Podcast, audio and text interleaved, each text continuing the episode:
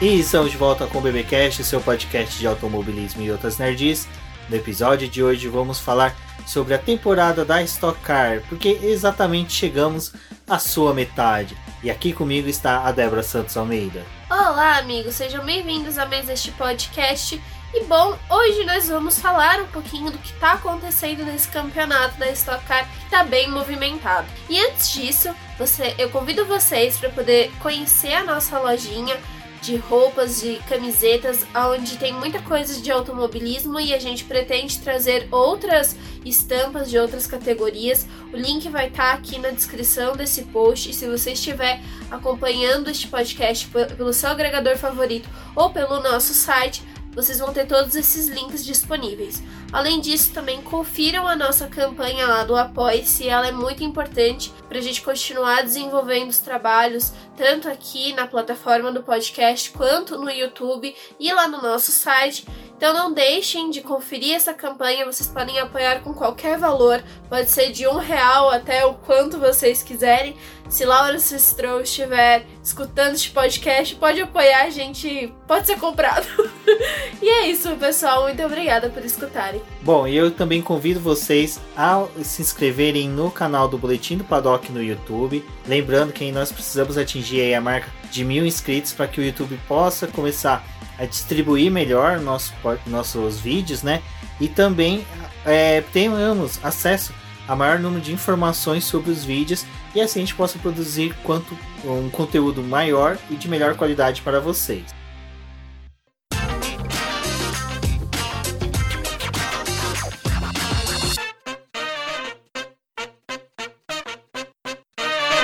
Bom, a expectativa desse ano da Stock Car era realmente da, da chegada desses novos carros. As categorias de Stock Car são divididas em três tipos, que é a Pure Stock, que é a categoria onde que o carro é realmente o carro da Stock carro de rua, né? Aquele carro que você compra nas ruas e já coloca na pista para correr, somente incrementando uma coisinha ou outra de. Aerodinâmica? De, não, não, não, de segurança, no caso, cinto, banco só, não mexe mais nada. E até motorização não mexe nada. E tem o Super Stock, que é os carros de Stock Car que nós vemos hoje que é muito mais diferente do que era o anterior, que é o carro de rua, mas com atualizações de segurança mais rígidas, que no caso é a gaiola né, interna, aquele Santo Antônio, que protege em caso de, de capotamento do carro. É que no caso da Stock Car deste ano, eles são muito bem feitos, modelados no chassis dos carros da Cruz e da Corolla. E também é, os carros que são super stocks, que são utilizados agora no Stock Car, você pode modificar peças aerodinâmicas, motor e pneus diferenciados. Por que, que a gente está colocando isso? No começo da, das corridas é, da Stock Car deste ano, a gente começou a ver uma predisposição para ter um domínio do Corolla. Mas só que ainda no começo eu e a Débora alertavam nos podcasts passados que, olha, não estamos vendo um domínio da Corolla ainda. Estamos vendo somente o Corolla vencendo corridas, que é bem diferente do que a gente poderia falar, vai, de domínio da Mercedes, onde que só a Mercedes chegar em primeiro e segundo lugar. É, tudo bem, a gente está falando isso de Fórmula 1 que é um pouquinho diferente, mas só que o, a ideia é, não existe um domínio da do Corolla. Não tem uma pessoa só vencendo e não tem um carro só vencendo. E se você olha nesse grid da Stock Car, a gente tem oito carros que são Corolla, são 24 carros que estão correndo atualmente, e o restante é tudo modelo Cruze. Então, assim, o Cruze. Ele ainda tem um pouco mais de vantagem dentro desse grid porque tem mais carros da Cruze dentro é, distribuído nessas equipes. Mas o Corolla, né, ele tá sim tendo mais vitórias, ele tá sendo responsável por acabar ali na primeira posição. Em algumas corridas até chega em segundo, o que a gente poderia colocar em um domínio daquela corrida específica. Mas assim, eles estão correndo em traçados bem diferentes um do outro. Então realmente gera essa expectativa para que em cada corrida que a gente tiver, esses carros vão comportar de, outra, de formas diferentes. E fora isso, a gente teve cenários em que eles pegaram frio, pegaram muito calor, essa última corrida eles pegaram um calor muito intenso no sábado, então tá tendo essa variação e eles ainda estão tentando entender como que esses carros estão funcionando. Eu acredito que o maior problema que a gente teve nessa temporada foi justamente por conta da pandemia. Eles não tiveram muito tempo para poder fazer aqueles testes de pré-temporada. Foi feito a equalização dos carros, é, esses modelos eles são mais parecidos, têm o mesmo tipo de potência de motor, mas ainda assim eles têm características específicas de cada modelo, porque são fornecidos por cada um por uma montadora, né? Então tinha que fazer realmente uma equalização. E quando eles começaram essa temporada, eles sabiam que provavelmente ao longo das corridas iam ter que utilizar pacotes de atualização para poder é, conseguir aproximar ainda mais esses carros, porque ia ter uma diferença. E quando a gente gente fala de domínio, pode não estar tá tendo domínio, mas o fato de a gente estar tá vendo a Corolla ganhar mais vezes e tá somando mais pontos em algumas etapas, isso acaba prejudicando um pouco o Cruze, mesmo que ele tenha mais carros no grid, porque não é contabilizado o ponto de todos esses Cruze e nem de todos os Corolla. São só dos dois carros de cada montadora. Então, os dois melhores Corollas naquela corrida e os dois melhores Cruze, eles pegam essa pontuação, somam a pontuação dos dois e veem qual dos dois carros foi melhor naquela aquele final de semana. Exato, e isso dá uma falsa percepção de um domínio do, do Corolla. É lógico que se você pegar os resultados, você vai ter Corolla primeiro e terceiro lugar, primeiro e quarto lugar.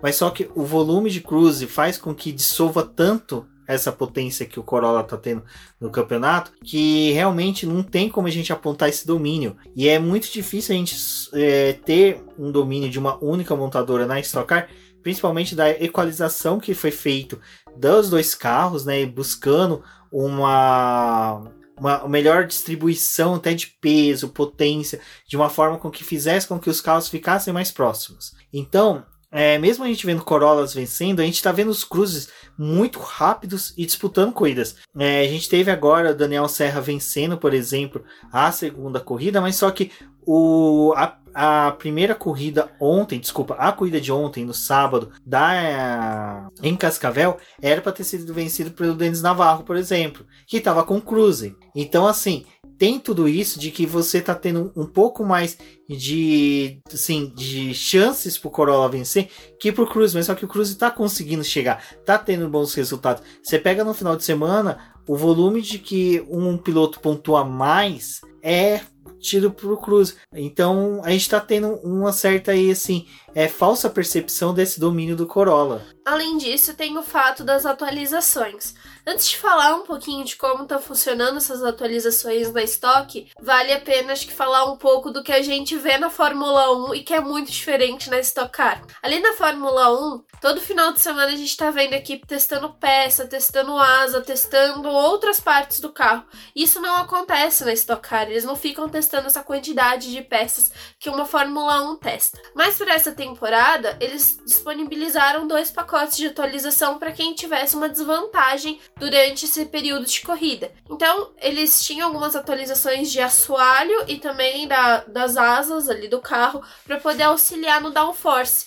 Mas tem uma coisa, essas atualizações, eles não conseguiram testar ela efetivamente, assim, tipo, eles sabiam que elas faziam no carro, mas demorou um pouco de tempo para poder atualizar, porque ali na primeira corrida do ano, eles não tinham a necessidade de atualizar. Tava começando o campeonato, a gente falou que provavelmente ia demorar um pouco de ter essa disparidade entre Corolla e Cruze, e aí já na segunda corrida já começou a mudar um pouco mais o cenário. Mas eles têm essas atualizações, algumas equipes às vezes ficam um pouco receosas receosas de utilizar porque não conseguiram testar ela ao máximo. E eu acho que até tá virando uma questão de estratégia aí. Porque como você pode testar ainda para poder colocar essa atualização no carro, algumas equipes estão com atualização, outras ainda não. Teve a questão também dessa coisa dos autódromos serem diferentes, então nem sempre ter mais downforce no carro acaba auxiliando para ele poder melhorar na pista. E assim, tá sendo uma temporada de muito teste para esses carros, de adaptação para quem optou por essas equipes. É, equipes não, esses modelos. Então, assim, a gente vai ver muita coisa diferente ao longo do ano. Não vai ser. Acho que essa não vai ser exatamente aquela temporada que a gente vai conseguir determinar quem é melhor ou como tá melhor. Porque, assim, olhando a temporada passada e essa, as duas estão extremamente competitivas. Se a gente excluir essa coisa de Corolla e Cruze, a gente vê que tá tendo uma disputa entre os pilotos muito grande. A gente tá tendo um campeonato muito movimentado. E quando a gente limita para esse olhar de Cruze e Corolla, aí sim a gente vê esses problemas ainda acontecendo. Mas é uma, uma temporada de erros, né, e acertos tudo por conta da pandemia. Acho que o fato deles não terem conseguido testar realmente esses carros acabou prejudicando um pouco. Exato, porque tem essa questão da falta de teste, também tem a questão de que às vezes chega uma, uma atualização e os pilotos e a equipe ficam meio receosos de utilizar, como foi o caso da atualização que tinha para o Cruze para a corrida do milhão, e a equipe do Daniel Serra optou por não utilizar porque eles estavam com receio de não dar certo e depois eles instalar, não conseguir acertar o carro de forma correta e acabar perdendo treinos ali que eram valiosos. E como o Stock Car, em decorrência da pandemia, está com períodos de treinos reduzido, fica um pouco mais difícil deles poderem fazer esse equilíbrio. Mas assim, sobre a questão do Cruze versus Toyota Corolla, é, eu acho que é interessante o público ver que, assim, Corollas vencem corridas, mas Cruze não, não deixa ter um domínio de três carros no pódio, o piloto com maior pontuação no final de semana seja um do, do carro do Corolla, porque o Daniel Serra, né, nesse exato final de semana foi o piloto com maior número de pontos conquistado nas, né, nas duas etapas, na quinta e na sexta etapa. E também, né, isso que você falou, a gente não tá vendo esses oito carros da Toyota, por exemplo, terminando do primeiro ao oitavo, né? E os Cruze ficando no restante das posições. Não, esses Toyotas eles estão espalhados pelo meio do grid, dentre essa quantidade de Cruze que a gente tá tendo. Então, mas é, não deixa de ser uma situação que sim, a categoria tem que se atentar a isso para que possa termos vitórias do Cruze de uma forma que o público que está fora, porque vai, a galera que ouve o BBcast, que acompanha a Stock Car com a gente, é um pessoal que para, olha o calendário como todo, o campeonato como todo, na verdade, observa essas nuances de que realmente não tá tendo uma disparidade muito grande entre os carros, que é questão mesmo de só a vitória cair no Cruze. Quer dizer, desculpa, no Tato Corolla, mas o Cruze não tá fazendo tão feio quanto aparentava ser quando se fala da Stock Car em 2020. E a gente pensa muito no que está acontecendo aí. A própria categoria pensou em métodos para poder tentar aproximar esses carros e também equilibrar a competição. O fato deles terem utilizado aquele lastro de sucesso para os cinco melhores colocados no campeonato levarem esse peso a mais durante a corrida, também mexe no balanço do carro e no quanto que eles né, estão conseguindo. Então, assim, se a gente está tendo piloto da que corre com o Corolla, vencendo e conquistando pontos, provavelmente na corrida seguinte, se ele tiver dentro desses cinco, ele já vai levar esse peso extra. Então, eles pensaram nessa forma de tentar equilibrar o campeonato. Só que aí tudo bem, né? Às vezes aparece um outro Corolla aí que acaba vencendo. Mas eles ainda estão tentando fazer isso. E esses pacotes de atualização também, que a gente já falou, que também é uma forma da categoria tentar equilibrar essas forças tá sendo tudo um teste e a gente tá vendo como é que vai funcionar. O fato também, acho que das corridas estarem sendo reduzidas, a gente não consegue. Assim, a gente vê alguns carros sofrendo um pouco mais pro final da corrida, mesmo com esse tempo reduzido de prova para 30 minutos e mais uma volta. Voltar a ser o tempo normal de prova Aí acho que a gente vai começar a ver quem realmente tá e como que esses carros estão na pista, quem é que vai sofrer mais no final, quem vai estar tá consumindo mais pneu. Eu acho que voltando à normalidade, isso vai ser algo que vai ficar mais bem definido. É, isso é uma coisa interessante que você pontuou, porque nós estamos vivendo um campeonato atípico, né? Então, às vezes pode ser que realmente para conquista de vitórias o Toyota Corolla sobressaia o Cruze, porque é um campeonato diferenciado, não é um campeonato regular que nós teríamos. Tá tendo também o fato de que a gente tá tendo corrida no sábado, aí duas corridas no domingo, são três corridas às vezes nesse final de semana. Acho que isso também acaba mexendo bastante com os carros. É, só vou falar uma coisinha a respeito desse final de semana que acabou de passar, de Cascavel. No sábado a gente teve um calor assim infernal tava extremamente quente. É, realmente o Corolla parecia que tava, né, se mostrando mais. Aí a gente foi pro domingo onde a pista tinha esfriado, tinha caído praticamente 20 graus, tava mais fresco ali na classificação. Aí depois teve a corrida que também, assim, as temperaturas tinham aumentado um pouco, mas elas ainda eram mais a menos do que a gente encontrou no domingo. E aí o Cruz já foi mostrando o outro lado dele. Acho que o problema realmente é a gente tá, não tá tendo ainda essa definição. E uma coisa que me parece, né, é que assim, o Cruz ele se dá melhor no frio. Ele parece ser um carro que gosta mais da temperatura mais fria da pista. E aí acho que parece que ele mo se mostra mais. Só que aí quando vai é, mudando a pista, parece que ele já começa a perder rendimento.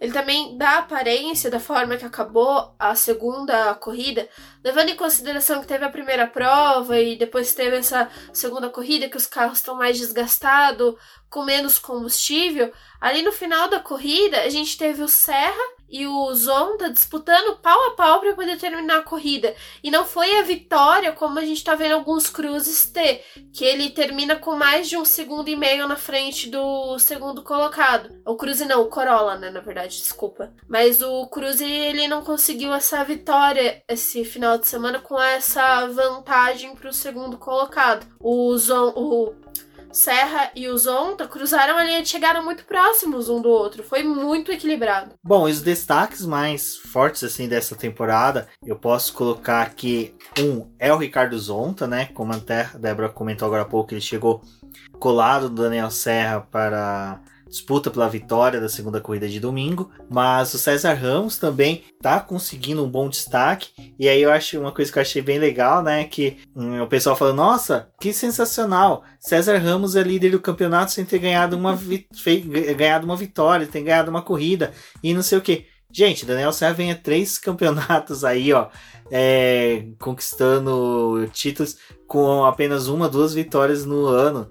Teve temporada aí que ele só foi conquistar a vitória no final da temporada. É, a construção inteirinha do campeonato dele foi exatamente do jeito que ele tá fazendo agora. Foi pontua sendo o piloto que mais pontuava no final de semana, mas não ganhava corridas. Então eu, eu vejo. É porque o lance da, da Stock Car, só te cortando, é que assim, não, você não precisa ganhar tá ganhando sempre. A, a, vantagem que você tem que conseguir é você se dar bem nas duas corridas. O que conta muito quando tem essas rodadas que são duplas é você não abandonar nelas e terminar dentro da zona de pontuação e pegar a maior quantidade de pontos. Isso não se dá só com você vencendo, você terminando em boas posições, né? O Serra ele fez muito isso e deu super certo em campeonatos dele. Exato, e o Daniel Serra saiu no final de semana com 61 pontos, foi o maior pontuador, porque é aquela leitura que ele fazia dos finais de semana nas temporadas passadas, de como eu posso ser o maior pontuador, quais posições que eu preciso chegar. Ele fez tudo perfeito até na corrida, primeira corrida de domingo, ele terminou na décima posição. A gente olhava o tempo de cronometragem dele, você via que ele estava dosando a aceleração dele, tanto para não chegar muito próximo do nono colocado, também para não deixar o 11 chegar nele, porque ele simplesmente dosou isso para conseguir a pole da segunda corrida e conseguir a vitória. Mas era uma corrida que se ele tivesse em condições de pontuar um pouquinho mais acima na primeira corrida e sem precisar sair na pole para vencer na segunda, ele teria feito. Então, esse lance do, César Ramos mostra uma, como a equipe da Ipiranga assimilou muito bem esse formato que o Daniel Serra fez nas temporadas passadas, que infelizmente o Thiago Camilo, pelo formato dele, pelo, pela forma dele conduzir, ele não buscou, mas e é, é algo bem... que acho que também a gente consegue avaliar o Rubens Barrichello, né? O Rubinho, ele, assim como no ano passado, a melhor corrida que ele costuma fazer é a segunda prova. Porque ele vai com o tanque mais cheio na primeira e fica ali brigando no meio do, do pelotão. Quando chega na segunda, é quando ele tem mais chances de vitória ou até conseguir posições melhores para poder ir no pódio. Ele ainda tá fazendo isso esse ano. E o Rubinho, acho que ele tem essa característica de ser o piloto da segunda corrida. E o Serra, não. A gente vê ele ali terminando entre os 10. Às vezes a gente fala, ai, Serra tá ali em oitavo, nono. Tipo, às vezes não parece tão grandioso assim, né? E o cara tá conquistando ponto. É, e ainda tem muito campeonato pela frente. A gente teve campeonatos que o Daniel Serra tava bem mais atrás, conseguiu se alavancar durante o ano. O Rubinho Barrichello também está em quinto lugar na frente do Daniel Serra. Também é um destaque, como a Débora falou. Ele vinha líder até este final de semana mas o carro dele também não casou muito com o Cascavel e desde o final de semana ele estava reclamando que o carro dele estava com problema do limitador de velocidade, né? Então, porque por mais que o piloto tente acertar a velocidade para poder entrar nos boxes, é difícil você chegar e entrar certinho com a mesma velocidade que você tem que sair, com a velocidade limite dos boxes. E o carro e da o... Stock a gente vê que ele despeja muita potência de uma vez, né? Exato, ele acabou sendo punido na segunda corrida de domingo é, então ele acabou perdendo pontos valiosos ali para o campeonato. E é interessante que foi a primeira punição do Rubinho Barrichello, que está na categoria desde 2013. Então a gente tem essa demonstração de uma qualidade de um piloto que a gente não vê em outras categorias. O piloto que ficou tanto tempo sem sofrer punição, e quando tem a punição é simplesmente por uma falha é, elétrica, assim, vamos por dessa forma, do carro, que é, tá algo além dele. Então é bem interessante isso. E saber, assim, que, cara, faltando seis etapas, tem muito ainda que ver, mas só que a gente pode fixar mesmo os destaques no Ricardo Zonta, no César Ramos e também até mesmo no Gabriel Casagrande, que não tá entre os 10 primeiros, mas ele faz boas corridas, mas o ruim é que o carro dele parece que tem um imã para os muros que ele acaba se acidentando em momentos chaves do campeonato. Sim, e a gente olhando assim nessa questão de pontuação, o Ramos ele tá com uma boa vantagem aí, 146 pontos. O Zonta tem 132. Mas lembrando que na próxima etapa, é Ramos, Zonta, Camilo, Maurício e o Barrichello eles vão ter que usar o lastro de sucesso, né? O Rubinho vai para mais um final de semana com esse lastro de sucesso. Mas com bem menos do que ele chegou em é. Cascavel. Então, e aí a gente tem o Ramos, né? Que vamos ver como é que vai ser essa próxima etapa para ele. Tá faltando essa vitória do César Ramos, acredito, mas ele tá fazendo um bom trabalho dele, né? E Piranga tá conseguindo jogar muito bem aí com essa questão de realmente focar em somar pontos. Porque esse final de semana, ele não foi o grande destaque do final de semana. A gente teve o Camilo conquistando pole e vitória. Eu acho que o Ramos ficou mais apagado nessa etapa, mas ainda assim ele foi um bom pontuador, né? Exato. E um ponto que é interessante aí que o Ricardo Maurício é o primeiro piloto com carro Cruze, né? Apesar de a gente ter comentado da dominância da Corolla não existir perspectivamente, mas só que a gente vê os três primeiros com carros da Cruze, quer dizer, do Corolla. Mas o Ricardo Maurício é um piloto também que está vindo fazendo um bom campeonato. A segunda prova ele rodou, né? Foi na segunda? Foi, foi, foi na segunda. segunda. que ele tava brigando pela segunda posição ali para, quer dizer, estava brigando pela primeira posição com o Daniel Serra, acabou rodando, senão ele, eu acredito que ele estaria ali um pouquinho mais à frente no campeonato, provavelmente uh, figurando ali na segunda colocação. Mas o Maurício ele acho que ele é o piloto assim que a gente deveria ficar de olho, porque no, acho que foi na primeira corrida do ano, ele foi punido, né? Então ele perdeu alguns pontos importantes. Nessa corrida ele teve essa questão de perder os pontos por culpa dele mesmo que acabou rodando. Mas o Maurício, ele é também um cara que entrega muito bem e quando ele tá confortável com o carro, é o piloto que tira também bastante proveito né, do equipamento e de toda a circunstância da pista. Então é alguém que vale a pena ficar de olho e a Eurofarma ela tá trabalhando nesse carro para poder sanar as dificuldades que eles estão encontrando, tentando ver como que esses pacotes de atualização vão servir para esse carro da melhor forma. Então assim, é uma dupla forte dentro desse campeonato. Sobre até mesmo esse negócio de azar que o Ricardo Maurício teve, Daniel Serra também teve, se a gente lembrar que na corrida, da, corrida do milhão, ele não chegou nem sequer a largar, então são pontos preciosos ali. E ele saiu entre os cinco dos cinco primeiros, né? Top 5, que recebe o que o pessoal tá chamando agora de troféu Bigorna, que é esse lastro do sucesso. Então. Ele até foi questionado, né, pela transmissão do Sport TV, o que, que ele achava do questão do lastro do sucesso. Ele falou que não via que poderia gerar tanta diferença assim no carro, porque até mesmo é, é um carro de mais de uma tonelada, então 20 quilos a mais, 30 quilos a mais, para ele, na expectativa dele, não faria tanta diferença, então ele não utiliza isso para poder é, chegar aos outros. O bom é que, pelo menos, dando o carro do Ricardo Maurício ali entre eles, eles vão conseguir mensurar exatamente essa questão do laço de sucesso realmente faz diferença ou não. Só um comentário sobre o laço de sucesso é uma coisa que a gente até estava comentando se faria ou não diferença mas o que me intriga é o seguinte: no final de semana que eles estão fazendo, com corridas no sábado e domingos, você pode mudar o primeiro e segundo, não o primeiro e segundo colocado, vai o quarto e o quinto colocado com uma facilidade muito grande. E o que, que aconteceria, né? Porque o laço de sucesso teria que ser para a próxima corrida, mas só que eles estão colocando como próxima etapa. Uhum. Então, hipoteticamente, vamos supor, se o Rubinho Barrichello cair para sexto e o Daniel Serra subir para quinto colocado, o Daniel Serra vai correr no domingo com uma condições muito melhor, sem o laço de sucesso e conseguindo assim uma até uma colocação melhor, quem sabe assim uma um desempenho melhor contra o Rubinho Barrichello, que teria o laço de sucesso, mas estaria fora dos cinco primeiros colocados. Então, essa questão do sucesso entre o pessoal que debate bastante sobre Stock Car tá um pouco meio estranha, assim, essa questão da distribuição, da forma com que ela é atribuída aos pilotos.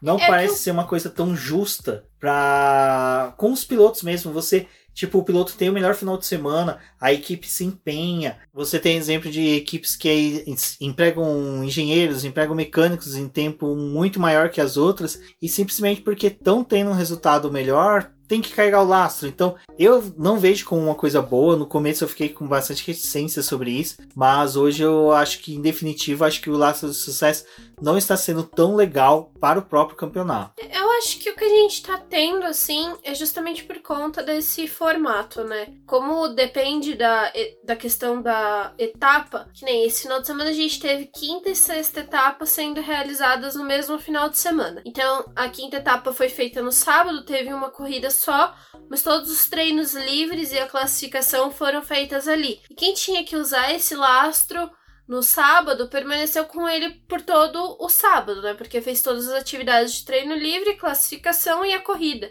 E como pro domingo já mudou a classificação, os pilotos trocaram de posição, teve também a troca desse lastro pro pessoal que correu no domingo. Então, essa, esses pilotos eles correram a classificação e a corrida. Eles não fizeram os treinos livres já com esse peso a mais. Então acho que tem essa questão porque você vê é, alguém sofrendo mais quando tem essas rodadas que são as etapas duplas, em que vai ter corrida no sábado e no domingo. E aí você olha agora para o restante do calendário, a gente vai ter uma rodada dupla no Vela Titá e depois vai ter a de Curitiba. E aí Goiânia e Interlagos voltam pro formato normal, né? Que já é formato que a gente já tá mais acostumado. Então assim, eu acho que ainda não tá claro exatamente isso, mas eu acho que ele funcionaria quando a gente tiver uma temporada normal, porque aí não vai ter que ter essa troca de sábado pro domingo, vai ser algo mais consistente, vai trocando realmente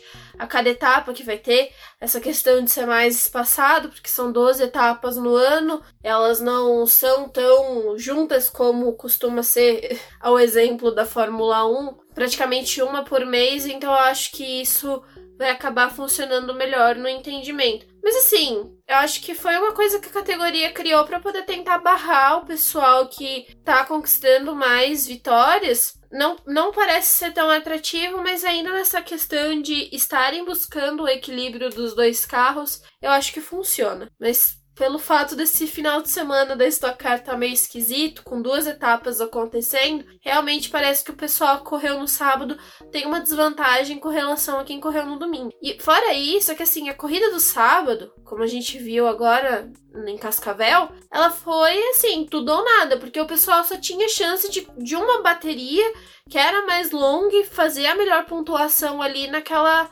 etapa. E aí, já no que a gente teve no domingo, como foi aquele formato de duas corridas, o pessoal não partiu para tudo ou nada e nem teve tantos acidentes quanto aconteceu na prova do sábado. Então, assim, né?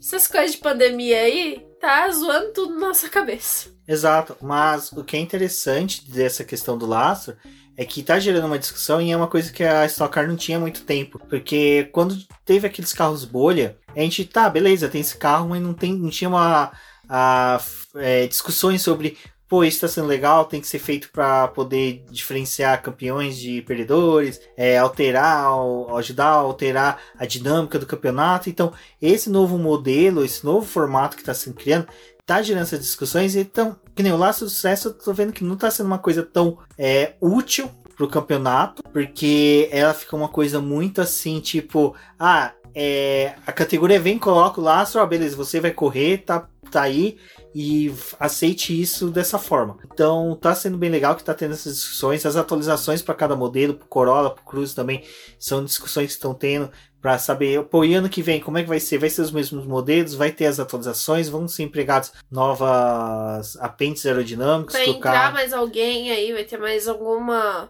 é, quando entrar mais uma fornecer. montadora, né? O que, que vai acontecer? Vai continuar esses carros? Não vão? Então isso está sendo bem bacana já com os modelos atuais. Bom, uma coisa que eu acho que funciona nesse final de semana, que a Stock Car criou e que eu achei até legal. Eu, eu toparia isso pro ano que vem. É, no final de semana você ter cuidas no sábado e cuidas no domingo, principalmente nas características que foram esse final de semana em Cascavel. Quais foram? A da Truck está participando junto.